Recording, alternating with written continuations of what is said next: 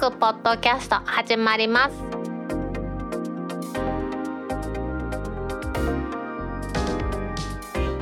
2021年6月25日タックポッドキャスト2第148回目の始まりです。この番組は手のジャップルクラブの大道とコメントのコーナーからはタックメンバーの北尾姫とお届けします。今日のオープニングで取り上げるのはヤフーニュースからですね。民放 AM ラジオ FM に変更 AM 波送信所維持困難というニュースから取り上げていきたいと思います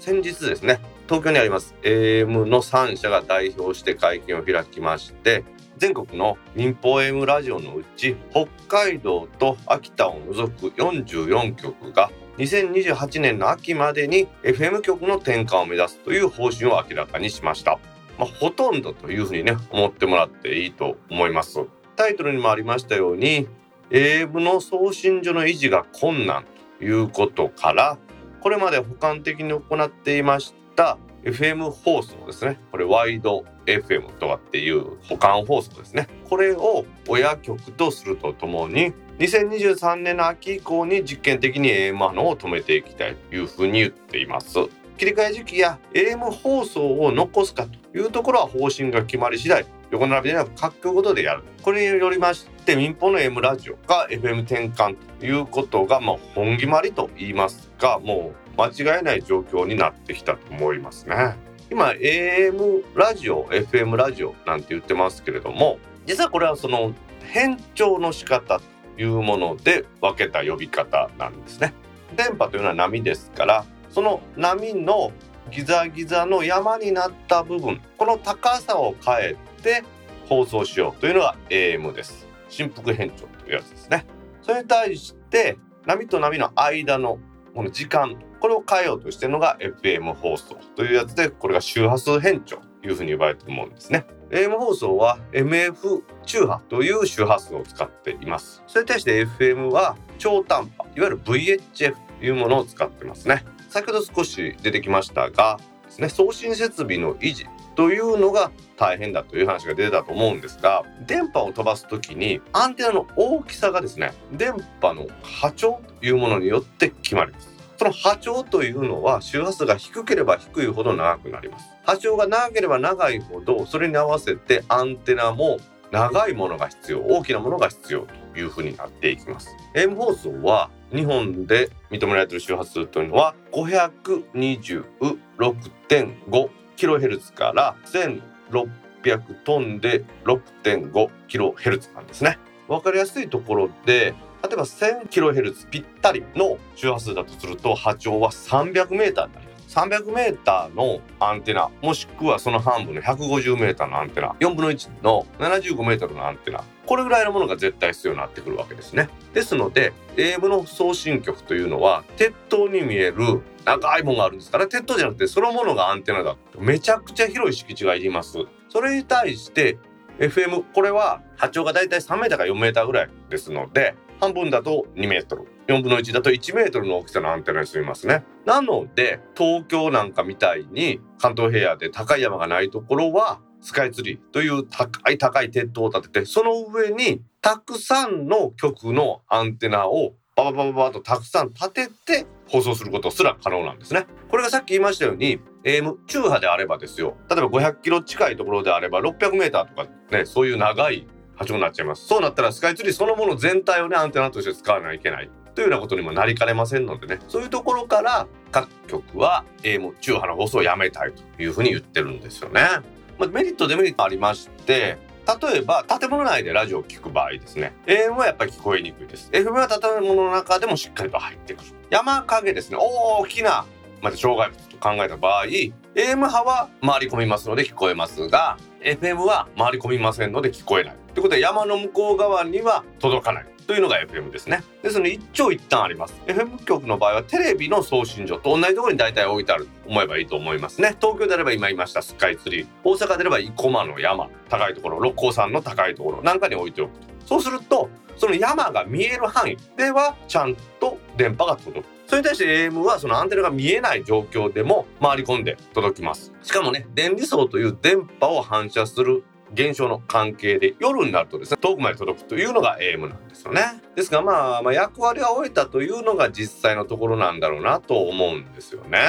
じゃあ具体的にその AM をやめて FM にすると言ってますけれども古いですね FM のラジオではちょっと受信が難しいようなんですよね。今すでに FM 放送としてやってるところがあると思いますけれどもそれの認められていた周波数が 89.9MHz までだったんですね。ですのでほとんどのラジオが高いところでもそこまでしか受信できなかったんですが今はワイド FM 用の受信機があって 90MHz から 94.9MHz も受信できるというものなんですね FM の受信するとこに周波数書いてあると思いますがあれが76から90っていうふうに書いてある古いタイプだとこの AM 局が転換するであろうワイド FM には対応していない76から 108MHz まで書いてあるやつはできますよということなんですね。まあ、民放といいますか民間放送はですね AM は止めてですね FM を目指すということなんですけれども FM 保管放送対応端末普及を目指す連絡会幹事局という局ですね TBS ラジオ文化放送日本放送。この人たちがロードマップというものを発行して皆さんに知ってもらうということをやったんですよね。この連合3局としてはですねやはりこの利用者リスナーの皆さんに迷惑をかけないように早めに皆さんにお知らせするということをしたかったので2028年ということですけれども早めに発表したんですと。この幹事局の3局ですね。TBS ラジオ文化放送日本放送はもう AM 波自体を止めたいというふうに言ってるようなんですよね。確かに FM ラジオこの放送が行われているという実績がありますから、まあ、テレビもそうですけれどもそれと同じところにアンテナを立てればほとんどの皆さんには聞いてもらえるようになるいうことですね。AM の場合はちょっと先ほども話が出ましたけれども結構広い範囲を一つの送信するアンテナが担うということが可能ですが FM の場合はそのアンテナが見える範囲ですね見通し距離っていうんですけどそこまでしか届きませんので高いところに立ててそして見通しを稼ぐというようなことをやればうまくいくしすでにその VHF を使っています FM 放送さらにはそれよりもう少し高い UHF というものを使ってます地デジで放送実績があるわけですからそれと同じことをやればできるというふうに思ってるんだろうなと思いますね。AM が止まるという時にいつも問題になると言いますが話題に上がるのがですね災害時の放送をどうするのかという話なんですよね。今少し出ましたけれども FM というものは見通し距離しか届きませんのでじゃあ例えば東京であればスカイツリーに何か障害が起こって大きな地震でスカイツリーが倒れてしまう倒れてしまうことはないかもしれませんが送信設備に何か障害が発生した時にじゃあどうすんのっていう話になるんですよね。そういう際は見えないところからでも電波が届いてくる AM 中波の方が有利じゃないかと災害時にそういうのが必要だろうというふうな議論が絶対出てきます。これね皆さんに安心してもらいたいのは今の話は全て民間の AM 局が FM に転換するという話なんですよね。NHK 日本放送協会というものは放送法にこう規定されています。放送第15条から読みますと日本放送協会は公共の福祉のためにアマネック日本全国において受信できるように豊かでかつ良い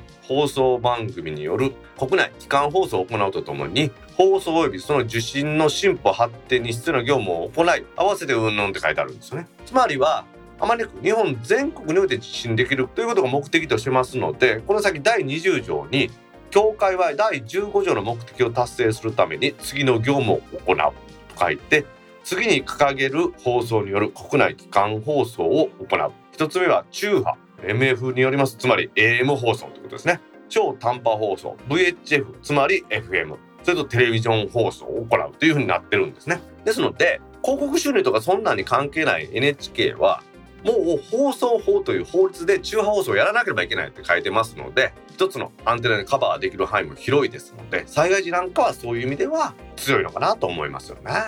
AM の送信設備アンテナとの維持が大変だということで民放の AM 局が FM 転換するという話ですね。我々リスナー側もですね AM より FM の方が音が綺麗というのは皆さんも知ってると思いますよね。例えばステレオ放送なんていうのも FM でも当たり前ですよね実は AM 放送も一時期ねステレオ放送っていうのをやってたんですね。CQUAM 方式モトロラ方式という方式で右と左の音の差を伝送するというやり方があってその時に課題となったのは今までの受信機では普通の AM が聞けさらに AM ステレオに対応している受信機ではステレオに聞こえるようにということで結構特殊なやり方やってました。私ね無線関係の資格取る時にこれ一生懸命勉強しましたけどね今はもうねそんななくなってしまいましたんでね。あれ何だったんだよね AM ステレオってですね。はい。中波というすでにね全盛期を過ぎた電波で放送していますこの AM ラジオ。ついに FM に転換することになりそうです。中波には中波のメリットありますけれどもそのメリットに関しては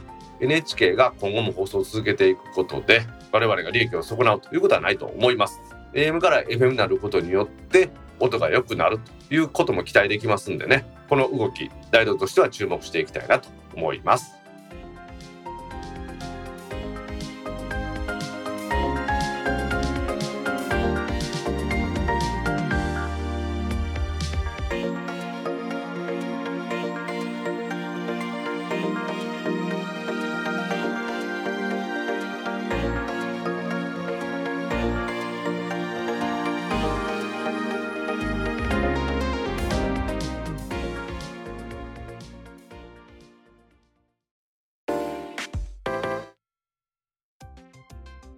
タック公式ツイッターアカウントでリツイートした記事を紹介します。美術スタジオバッツ今年の夏に発売。ノイズキャンセリング完全ワイヤレスイヤホンの新モデル。愛をありがとうさんからの記事です。ビーツの新しいワイヤレスノイズキャンセルイヤホン。ビーツスタジオバッツというものが今年の夏に発売されてます。アクティブノイズキャンセリング機能を備えました完全なワイヤレスイヤホンですね。AirPods Pro なんかにもありますあのアクティブノイズキャンセリング機能と同じようなものだと思ってあそこまでねいいものかどうかは分かりませんが同じもんだと。さらには外部音取り込みモードも備えていますので外歩く時ね音も聞こえるということで安心ですよね。AirPods Pro なんかも外部取り込みか何もなしかそれともノイズキャンセリングとか選べますけれどもコンビニなんかでね物を買う時に店員さんといないと耳塞いとったら聞こえないので私は外部音取り込みモードにしてます。さらには IPX4 に準拠しました。耐水性能も備えてますし片耳だけでも使えるということですからね。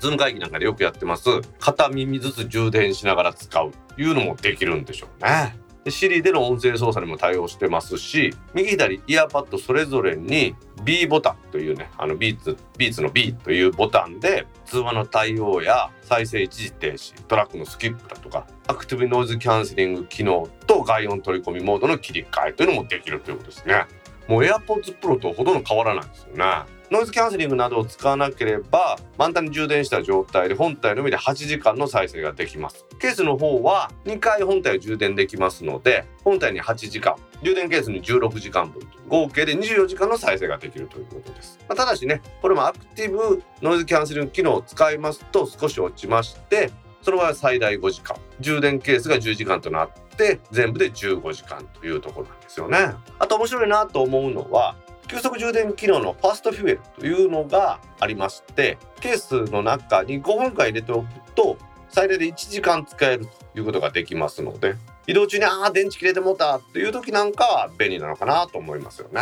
あと嬉しいのはケースの充電コネクタは USB-C です。ライトニングではありません。Apple デバイスはもちろんですね。Android デバイスともワンタッチでペアリングできるそうです。で、Apple の探すにも対応してますし、Android の端末を探すにも対応してる。で、大道が嬉しいのはですね、色が黒、白、赤の3色なんですね。ホワイト、ブラック、レッドなんです。それも Beats Red という真っ赤なんでですね、これは本体もケースも赤いので、大道これ買おうかなと思ってます。 Apple の発表によりますと夏としかまだ言ってませんけれども価格は税込みで1万7800円ですからね。AirPods Pro じゃなくて AirPods と同じような値段で買えますのでこれええんじゃないかなというふうに思ってますね。元のことはねよくわからないんですが2枚の振動板を採用した独自のドライバーが入ってるということでねそれがどうなのかっていうのはわからないんですが大道は AirPods Pro でもポッドキャスト番組いろんなね聞いてます。その時にちゃんとですねボーカル領域といいますか人間の声の領域がきれいに聞けてさらには電車に乗って聞いてますのでアクティブノイズキャンセリングというもので外音を打ち消してくれるとそれが使えるということであればこれはちょっと買いなんじゃないかなと思ってるんですよね。アクティブノイズキャンセリングのま、パワーと言いますかねその精度がどこまでかっていうのはわからないんですが今 AirPods Pro で体験しますノイズキャンセリングはもう十分ですね電車の車輪のきしみ音とかそんなんなんかも消してくれて電車の中でポッドキャストを聞くのにはぴったりなのでこれがもしもこのまま採用されているというのであればね私はだいぶ嬉しいんですよね。 Apple のページを見てですね Beats Studio Buds の付属品を見てたらですね USB-C の充電ケーブルあとは3種類のサイズから選べるイヤーチップとですねまあ、大中小とあるんでしょう。それとクイックスタートガイド、保証書とですね、B ロゴステッカーですね。 Beats のロゴステッカーも付いてるということなんで、これ、リンゴマークの代わりにビーツの B が付いてるの、これ、これも欲しいんでですね、買おうかと思ってます。まあ、今月はもう出ないでしょうから、来月には出ると思いますんでね。リアルでできたらいいなと思っています。秋の AJ も大阪の時はですね皆さんに耳に刺したこの赤いビーツをね見せることができるかもしれません。ビーツが出します。このアクティブノイズキャンセリングまでついた新しい完全ワイヤレスイヤホン。赤が出るということでダイドは買おうかなと思っています。楽天モバイル専用コミュニケーションアプリ楽天リンクの iOS 版を6月24日より順次仕様変更。SMS は楽天リンク以外の相手だと送信有料に SMAX からの記事です。この楽天リンクの仕様変更につきましては以前6月15日からということで皆さんにお知らせしたんですけれどもこの148回が配信されます。前日の6月24日より順次変更するということで正式な発表がなされました。楽天では正確な日程が確定したためということで、使用日変更日を更新したというふうに言ってるんですけれども、この仕様変更が行われますと、楽天リンクにおける音声通話の着信と SMS 送受信について iOS14.4 以降を適用しているかつキャリア設定の最新バージョンへのアップデートをしていない場合に SMS 送受信ができなくなる可能性があると。いうことを発表しています。楽天を使い続けようと思っている人は iOS を14.4以降にアップデートしてさらにはキャリア設定というものもこれ勝手につないるきゃアップデートされるんですけれどもしてくださいでさらに楽天リンクのアプリケーションのアップデートも実施してくださいね楽天リンクは RCS 準拠のアプリなんですけれどもこの変更が適用される前は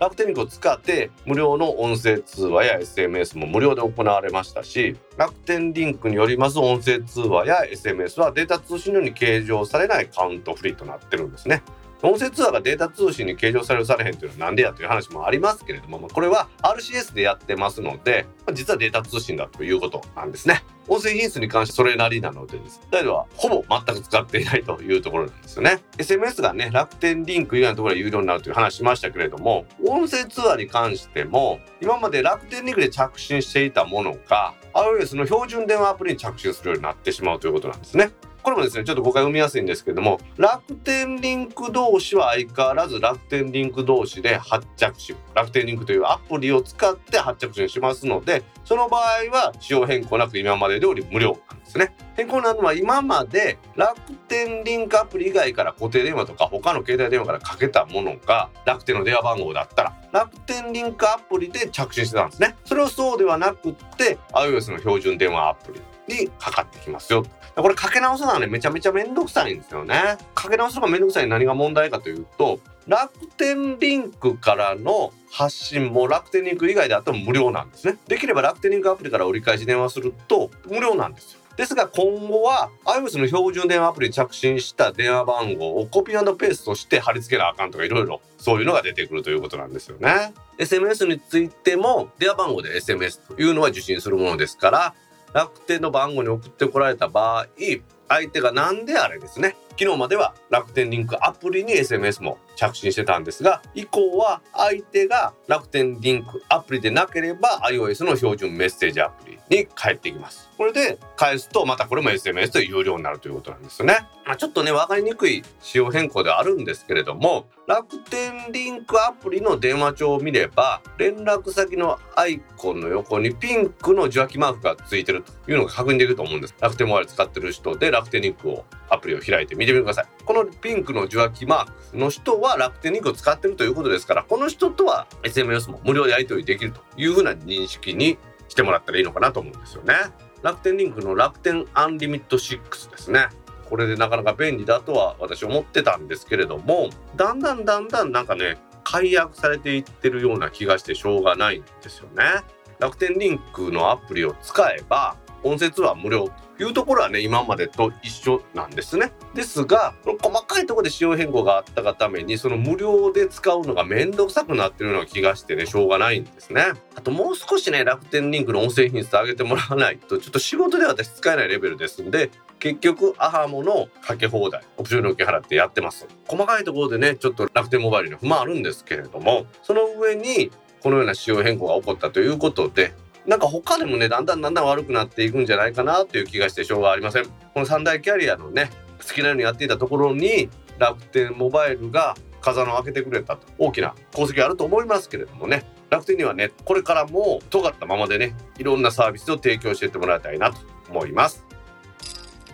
研修の当たり前を変える VR の可能性。時間回数を削減し習熟度をアップ。シネットジャパンからの記事です。ゲームやアミューズメントで人気を集めます VR がビジネスの分野にも活用の幅を現在広げていると。誰でもね、オキュラス5買いましたけどね、その後全然 使ってないんですが、姫とね、VR 空間で収録やってたのが懐かしいですが、もう重たくて姫が顔が痛いのでも嫌だというのがやめた原因なんですけどね。すいません、話戻しますと、このニュースでは、企業内における研修においても現在は VR が推奨されていてスペースリーというところがオンラインセミナーで説明していたという資料をもとにこれニュースが書いてあるんですね。スペースリーという会社が VR 作成、編集、管理できるスペースリーというサービスを展開していまして不動産関係の方々に使ってもらってるということなんですね。もともとこのスペースリーという会社が不動産分野の会社らしいので、まあ、そういうノウハウがあったというところなんでしょうね。VR 研修を使用するメリットに体験の伝わりやすさがあると言われてるんですけれども、ウェブセミナーみたいなんで講習を受けるよりは周囲の雰囲気まで感じ取れるし、まあ、利用者にとってはゲーム感覚で研修を進められるというのもいいところらしいんですよね。この番組も何年か前に取り上げましたけれども、アメリカのウォルマートいうところが VR 研修を取り入れてなかなか高い評価を利用者からも研修を行う側からも得てるということなんですよね。フォルマート型のこの VR 研修は作成編集としては実写型で運用面としても自社で可能でコスト感も少し安めみたいなんですよね。コスト削減とかそういうのも考えますとまこのウォルマート型というのが今からは流行っていくんじゃないかなとは思うんですよね。これ VR コンテンツを使っての研修というのの実例で載ってるのは自動車関連部品の販売を手掛ける会社で設計者向けの気度計の操作研修というものをやってるらしいですね。気度計というのは明るさといいますかそういうものを測るもんだと思うんですね。照度計との違いは私よくわからないんですが結構この精密な工業のものというのは高いらしいんですけれどもこれまでは現場に人を集めて講師が実地研修するという形でやってたんですね。この軌道計というのが結構高いので一度に大勢が受講できませんでしたので1回の人数は10人ぐらいにして年間5回やって50人をどうにか研修してたんですけれどもこれをですね軌道計用の VR コンテンツを自社で作成してまずは VR 研修のコンテンツを受講してもらってその後に Web テストをやってそして初めてこの軌道計に本当に触るという流れに変更したということなんですね。もちろんこのウェブコンテンツの受講も集合しての研修ではなくって個人のデスクで PC を使って視聴してその後にウェブテストをやってそして集合研修で講師が教えてるポイントを VR コンテンツに盛り込んでそれを見て学ぶスタイルというふうにしたらしいんですよね。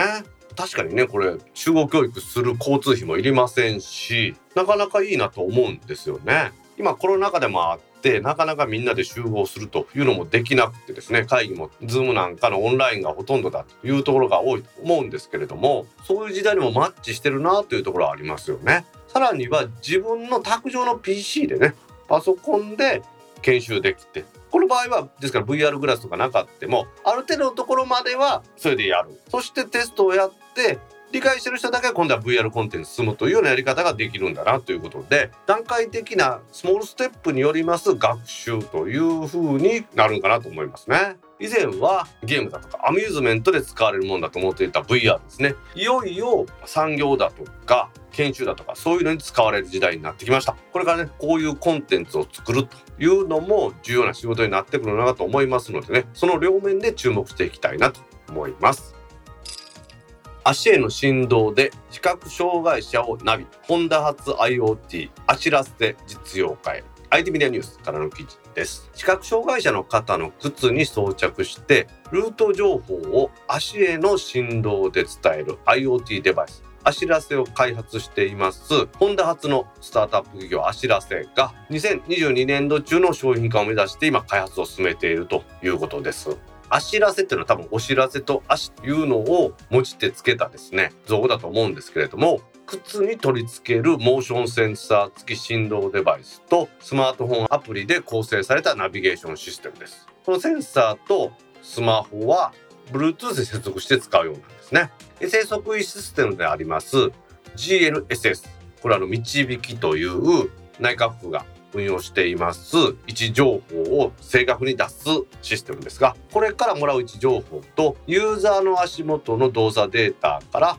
あらかじめですねアプリなんかで設定しました目的地への誘導情報を生成して振動の位置と振動させるテンポを組み合わせて案内する。デバイス内部の複数のセンサーによりまして自分の向いてる方向に対してどの角度に進めばいいかという案内とかを行ってくれるそうです。さらにねいいなと思うのは普段履いている靴に装着できてつけたままで靴の脱ぎ履きが可能で1回の充電で1週間で使えるそうです。今までね視覚障害者の方に提供されていた音声ナビやとか白状白い杖ですね。の振動によるナビとは異なりまして声や手の誘導で注意をそがれることなく足への振動で道案内をしてもらえるので余裕を持って行動できて周囲の安全環境にも十分注意ができるというふうにこのあしらせさんではアピールしてるようなんですね。本当の中から生まれたこのベンチャー企業としてこのあしらせというのは設立されたんですけれどもこの代表取締役この方はですね実は3年前に目が不自由な奥様の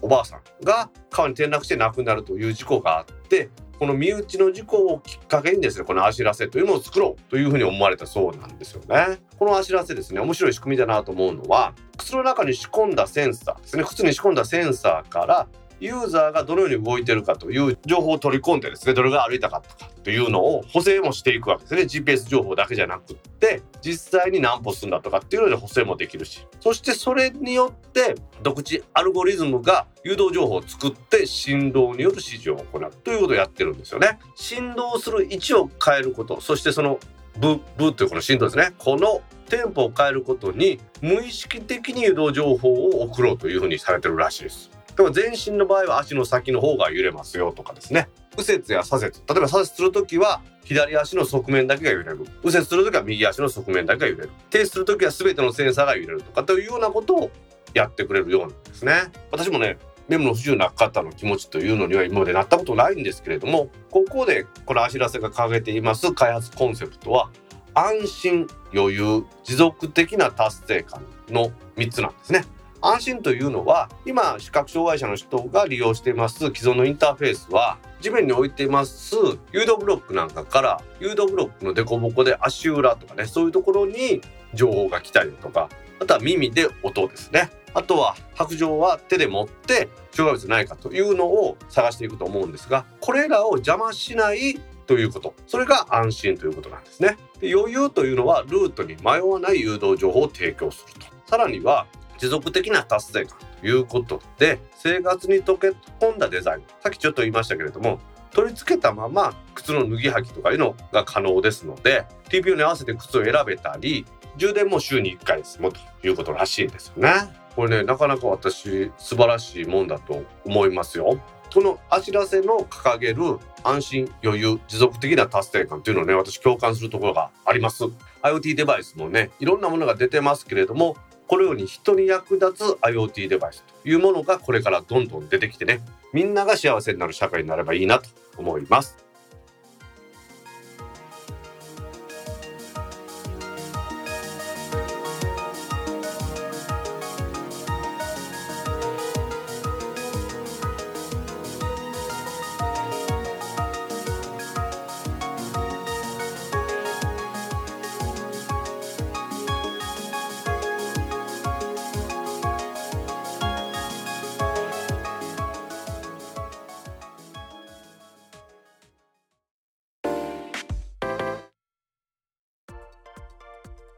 タックポッドキャストにいただいたコメントを読んでいくコーナーです。このコーナーからはタックメンバーの北尾姫とお届けします皆さんコメントありがとうございます。今週もいや今週はたくさんのコメント本当にありがとうございます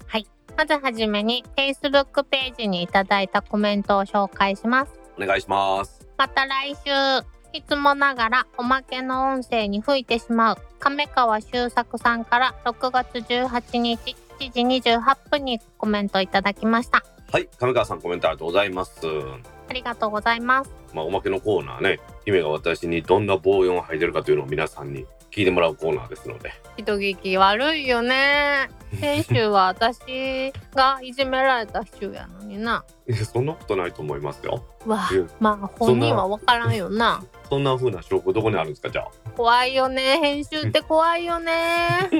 でも姫があのような私に対する暴言を吐いたことはもう間違いありませんのでそこをおまけのコーナーで出しただけですからひどいね。ひどいね。今週はね Facebook に亀川さんがいただきましたけれどもシーサーの方とかに Google コメントホームっていうのを作ってみましたんで、ほう。そちらにもたくさんのコメントいただいてますんでねそっちも行きましょう亀川さん、はいコメントありがとうございましたありがとうございました。えー、噂の Google コメントフォームにいただいたコメントを紹介します。はいお願いしますいつも配信ありがとうございます。イクラムです。今まで Photoshop で使っていたスーパー解像度はトリミングの多い野鳥写真で威力を発揮してくれています。ライトルームクラシックの M1 対応でさらに快適になりました。新ライトルームクラシックのスーパー解像度が作成中の途中で止まってしまい難儀してましたが外付け SSD を直接指定して強化することで解決しました。マイクロフォーサーズのカメラで2000万画素なので本当に助かっています。スクラムさんから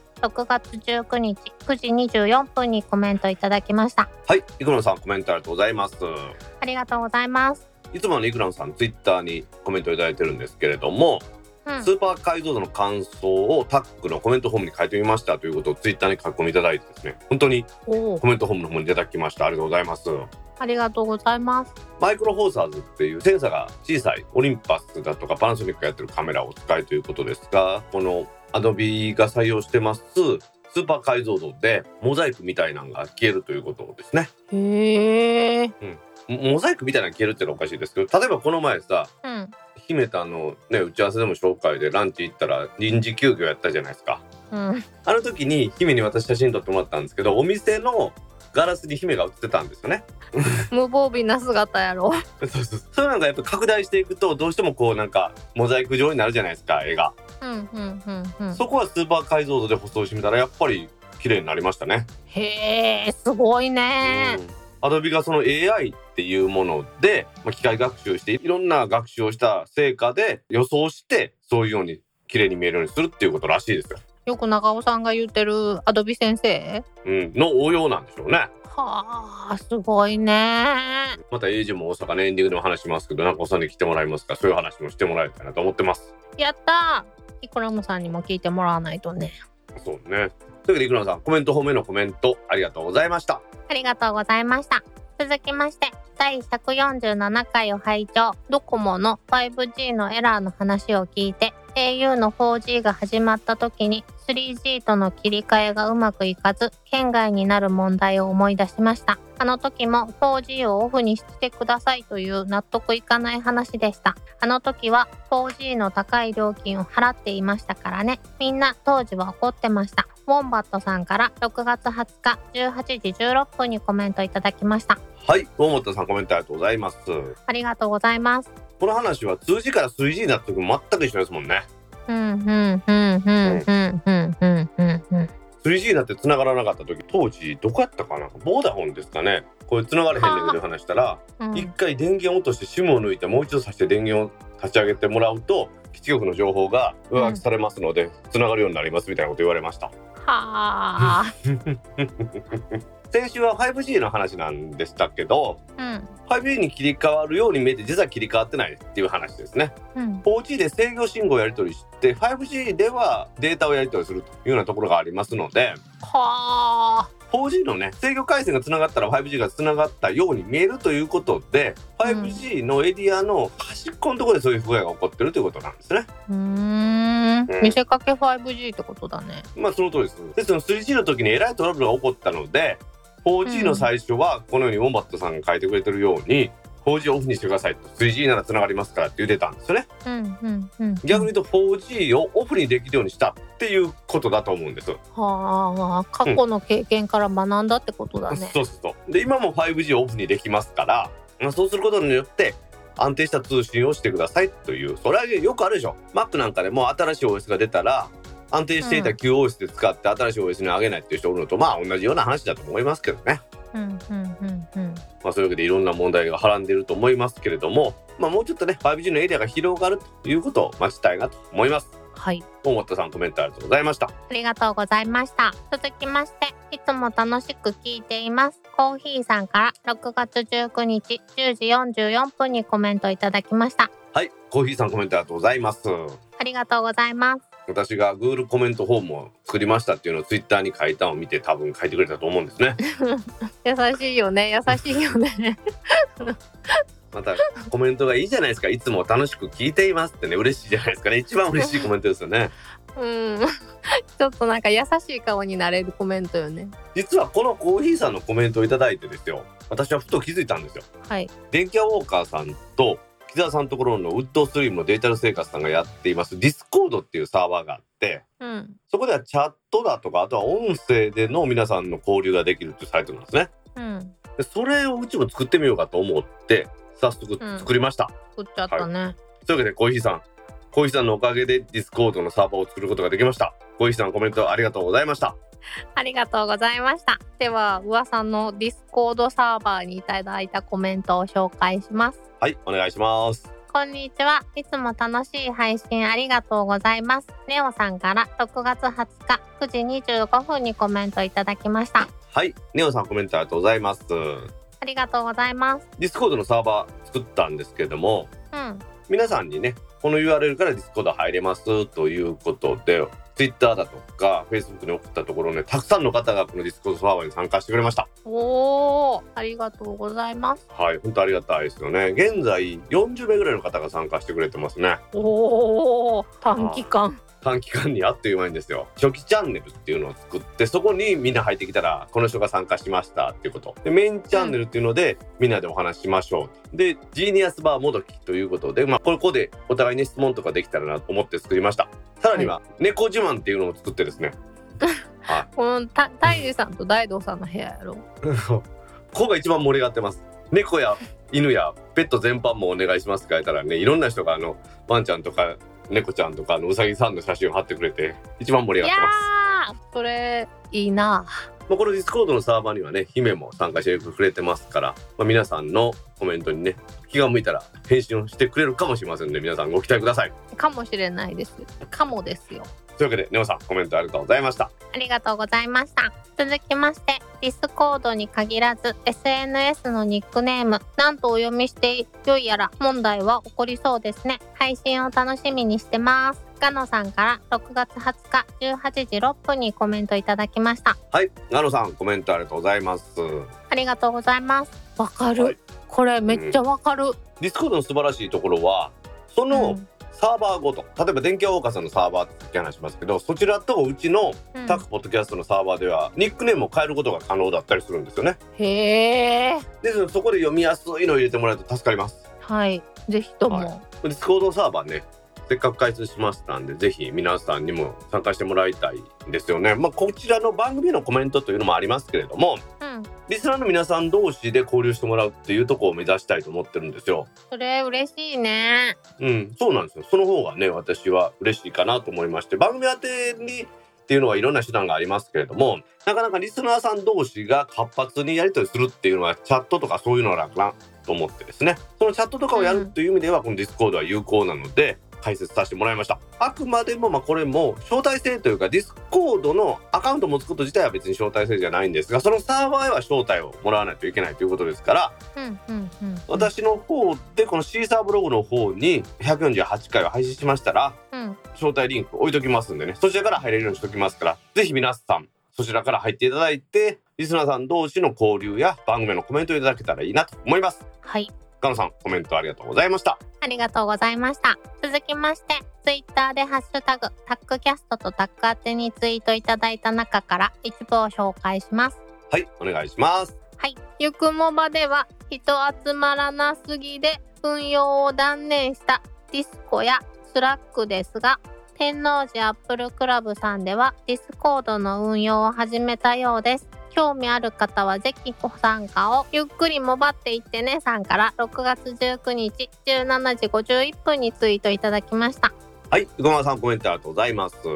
ありがとうございます。ツイッターのね、私がこれに参加してくださいって書いたやつをリツイートしてくれたコメントなんですけれども、うん。生駒さんのところまでディスコード、スラック。ディスコードの方は私も知らなかったんですけど、スラックをやられてまして、私はそちらで生駒さんの配信情報をいつも見てます。我々ね、天王寺アップルクラブは、タックのメンバーだけでのスラックは運用してるんですけれども、うん。まあ、そちらよりもこのディスコードの方が音声での交流する部屋があったりするんですねクラブハウスみたいな感じですか、うん。あれもあるのでいいかなと思って電気岡さんは実際にディスコードの音声でのチャンネルで公開収録されてますからねうん。うん。うん。いやー、ありがたいよね。まあ、そうなんですよほんまにゆぐまさんが宣伝してもらってねゆぐまさんにももちろんディスコード参加してもらってますんでねやっぱりねこのリアルでの集まりっていうのができなくなって久しいですのでうん。こういうのは大事かなと思いますよね。はい。うん、できればね姫ともリスナーの皆さんと交流するような発表会とかやった後飲み会とかやりたいんですけど、いかんせん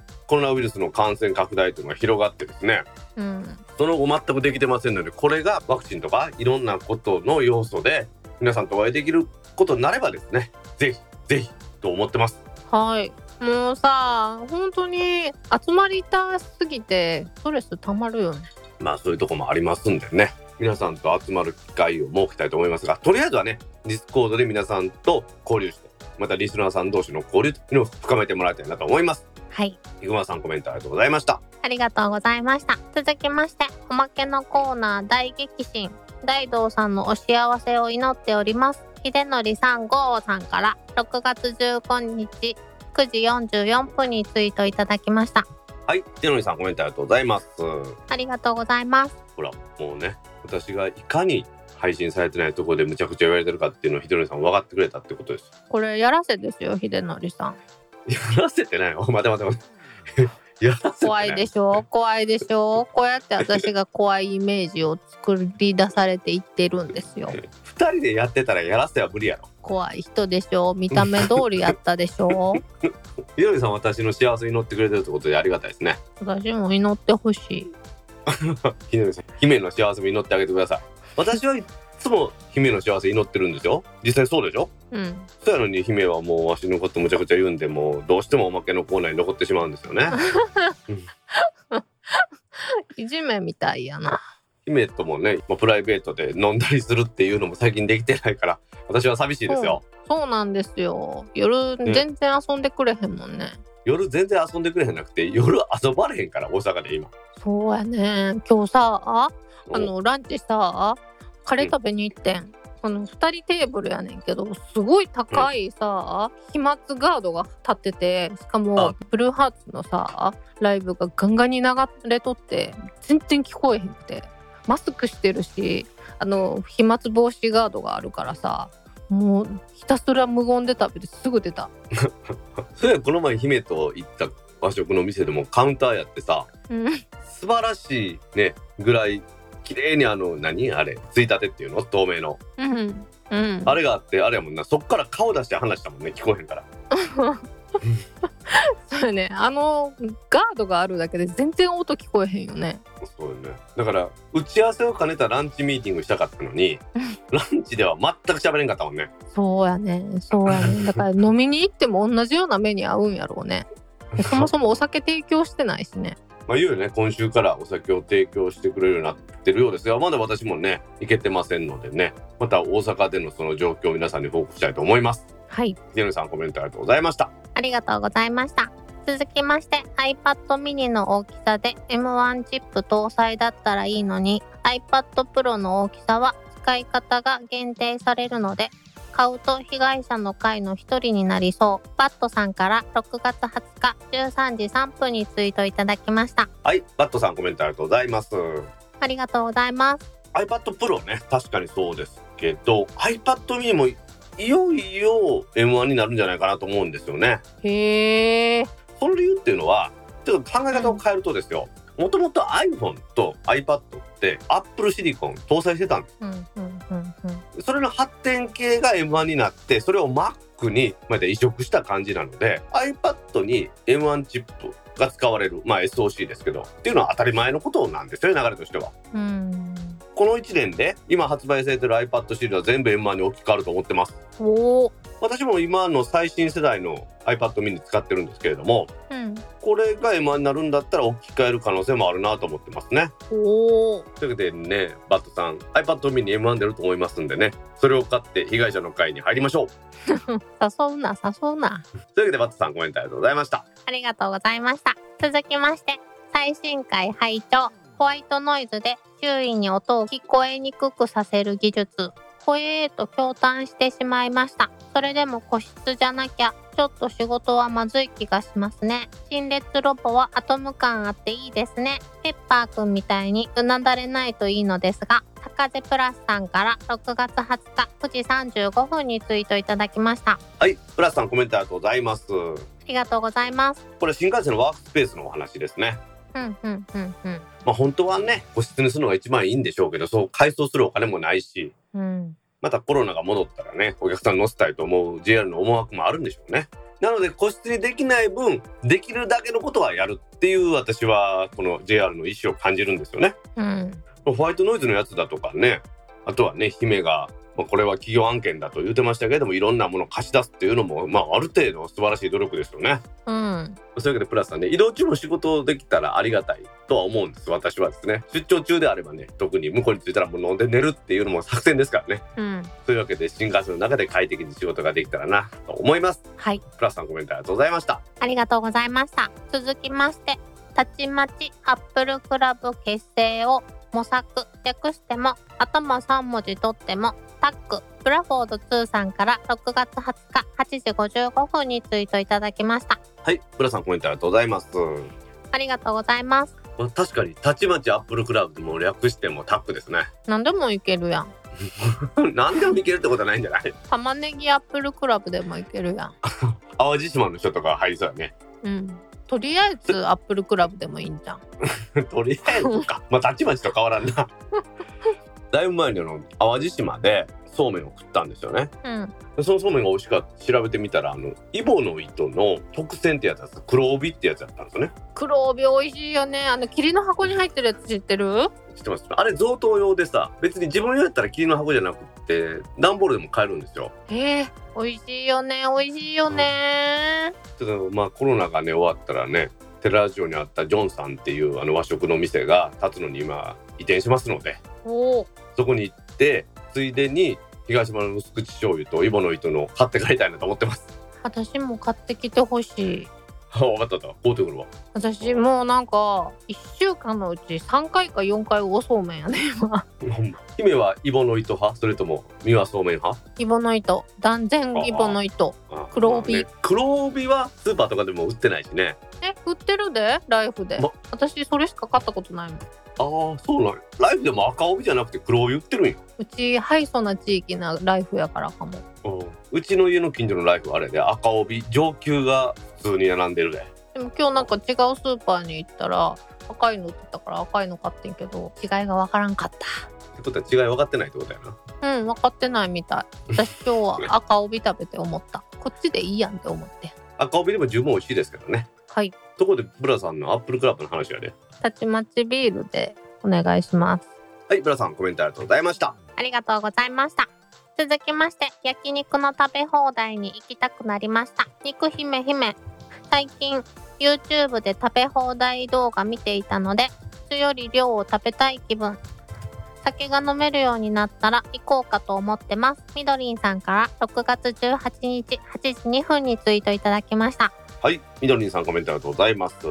ありがとうございます。焼肉の食べ放題ね。いいですよね。基本的に食べ放題ってさあんまり行けへんねんけどたまに行くとめっちゃ楽しいよね、まあ、先週ねちょっとお話ししたのは食べ放題では元は取れないって話したんですけどうん私は食べ放題に行って楽しいと思ったことは生まれてこの方一度もありませんえー、ホテルのバイキングとかめっちゃ楽しいで自分で取りに行かなあかんでしょ？うん自分で取りに行くのは嫌です何様やねん。自分の好きな部位を自分の好きなだけ食べれるっていうのがいいんだよ。で目の前で好きな部位っていうのはどどういうこと？例えば鶏の丸焼きやったら柔らかいお腹の部分だけピロって取ったりとかできねえであここくださいとか言えるわけね。ここくださいもあるし自分で取るバージョンもあるし、目の前で調理してくれたりとかパスタ作ってくれたりとかすんねんで。グー何にされますとかトマトベースですかオイルベースですかとか。私もでも行くわ。でもそういう自分で取るのって行くの。唯一行くのビアガーデンや。言っとった。言っとったわそういえば。確かに。ガーデンやから許せんやろね。全然わからんわ。まあ、みどりさんね、もし皆さんとお会いできるようになったら、鶴橋の焼肉でリスナーの皆さんとお会いできたらなと思います。みどりさんコメントありがとうございました。ありがとうございました。続きまして、不具合ではないけど、改善するって政府の言い訳みたいだな。慶太郎アット成田さんから6月19日13時13分にツイートいただきました。はい、慶太郎さんコメントありがとうございます。いありがとうございます。や、今回ちゃんと読めてよかったわ。前、慶トラさんって言うたからな。さっきもちょっと話した 4G から 5G に切り替わるときにうまくいかないっていうドコモが、これは不具合ではないっていうふうにね言ったんですけども不具合じゃないけど改善するって言ったんですよね。うん、すごいいい例えだよね。慶太郎さんの。まあ、だから政府にしてもやっぱり NTT ドコモっていうのはねもともと低信証その後の郵政省そしてそっからの電電公社っていうところですから、まあ、お役所仕事なんですよ自分のところ非は認めないっていうのが基本的な始まりなんでしょうね。まあでもそういう流れも改善してくれるんやから別にいいんですよ。不具合って認めるが認めまいが改善することが大事なんで私はそこは重要じゃないと思うんでええことやなと思いますね。羨ましい。でもこの言葉のチョイスボボキャブラリーなんかな。何も嘘はついてないよね、でもうちは悪くないって言ってるやん。100点満点の回答やと。まあ、ドコモが言いたかったのはこういうことはもともとの仕様で起こるんですけどそれがユーザー体験を下げるようであればこのユーザー体験を下げないように改善しますということを言ってるのかなと私は解釈してるんですよね。うん不具合ではないですけど改善するというのねこれから私も番組運用で使いたいと思いますんでね姫またよく聞くことになるんでよろしくお願いします。うんというわけで慶太郎さんコメントありがとうございました。ありがとうございました。続きまして、オーディオがついているのがいいですね。これの SD カードの代わりに、イーサーネットがついているアダプターが欲しい。哲也金内さんから6月18日8時43分にツイートいただきました。金内さんコメントありがとうございます。ごめんなさいちょっと長男猫が邪魔しに来ました。レアキャラや。声は可愛いんですけど行動は全然可愛くないんでですね今どうにか机から抜いてもらいました。あ今実況中継の回やったん？まあそうですね。これベルキンさんが新しく出した USB-C のアダプターなんですけど、まあなかなか便利ですよね。この USB の口を増やせるし、HDMI のアダプターもあるし、あとはオーディオのアダプターもあるということで、うん。音を聞いたりするという時もこれ経由でできますから、大変便利なもんだと思いますね。うん。私もね、これのもうちょっと古いんですけど、外からの電源を供給して Mac に電源供給できるっていうのを持ってたんですよね。へえ。あ持ってたとか今は持ってますけど今はもうほら iMac に変えたので使ってないんですけど結構ねなんかこういうのって熱を持ったりするので長いことは使えない気はするんですけど Mac Gear とか USB-C の端子が2しかないという時はこれほんま便利ですよねうん。最近の Mac のノートを使う方にはお勧めしますというわけでこのベルキンさんの新しい商品ね SD カードリーダーもあるということで金内さんいらんって言ってますけど私は SD カードリーダーも便利だと思いますんで ぜひお勧めしますはい。金内さんコメントありがとうございましたありがとうございました。今週のコメントは以上です皆さんコメントありがとうございました。当番組宛てのコメントは Apple Podcast アプリのレビュー Facebook ページのコメントタック公式ブログのコメント Twitter のメンションハッシュタグシャープタックキャストそれに今週からは Google コメントホームさらには Discord のサーバーにいただいたコメントもお待ちしてますお待ちしてます。皆さん今週もコメントありがとうございましたありがとうございました。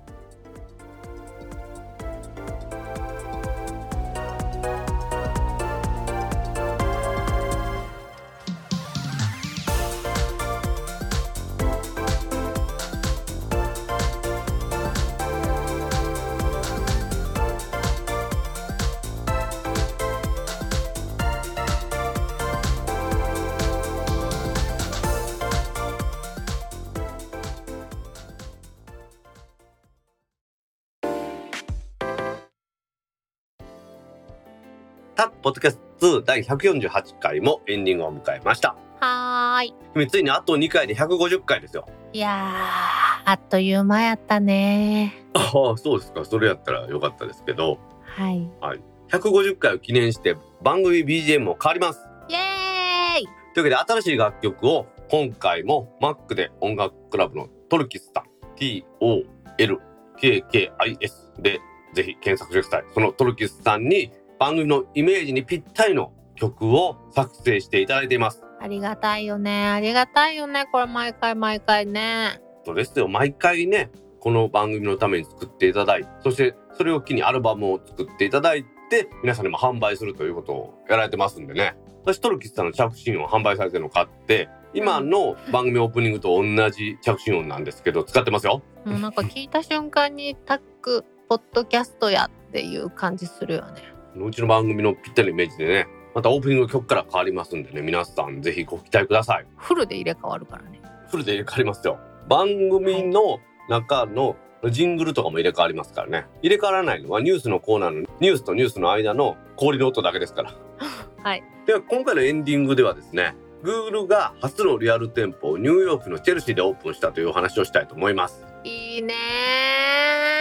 Google はですね、6月の17日の午前10時にニューヨークのチェルシーマーケットの1階にリアル店舗をオープンしたということです。ニューヨークのオフィス、チェルシーのビルの中を使って今、Google やってますので、まあ、もともとのね、あのショッピングセンターみたいなの残ってるらしいんですけれども、そこの1階を改装してやってるらしいですわ。うーん。扱う商品は Google のハードウェア、Pixel だとか Nest シリーズのスマートフォーム製品、それに買収しましたヒットビット、そういうものを扱うのは当たり前なんですけれども、うん。それ以外に Google のロゴだとかですね、あとは Chrome がオフラインの時に表示されます恐竜さんとか、ああいうのも売るらしいですよ。あー、あの恐竜めっちゃ好き。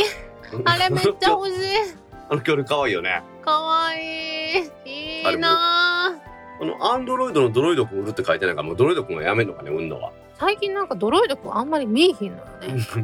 確かにみんな。私あんなに愛してんのに。うちなんて多分ドロイドくん4体5体おるで。ドロイドくん、ほんまそういえば最近見えひんな。いろんなとこでう前売ってたもんな。う